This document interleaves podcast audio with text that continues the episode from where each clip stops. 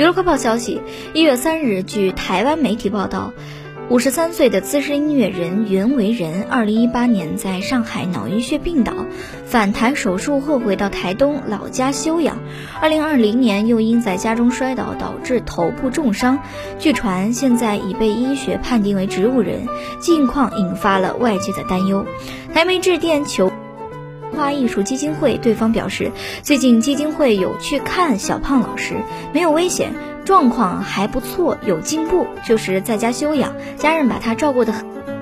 至于其他细节则未做说明。为什么？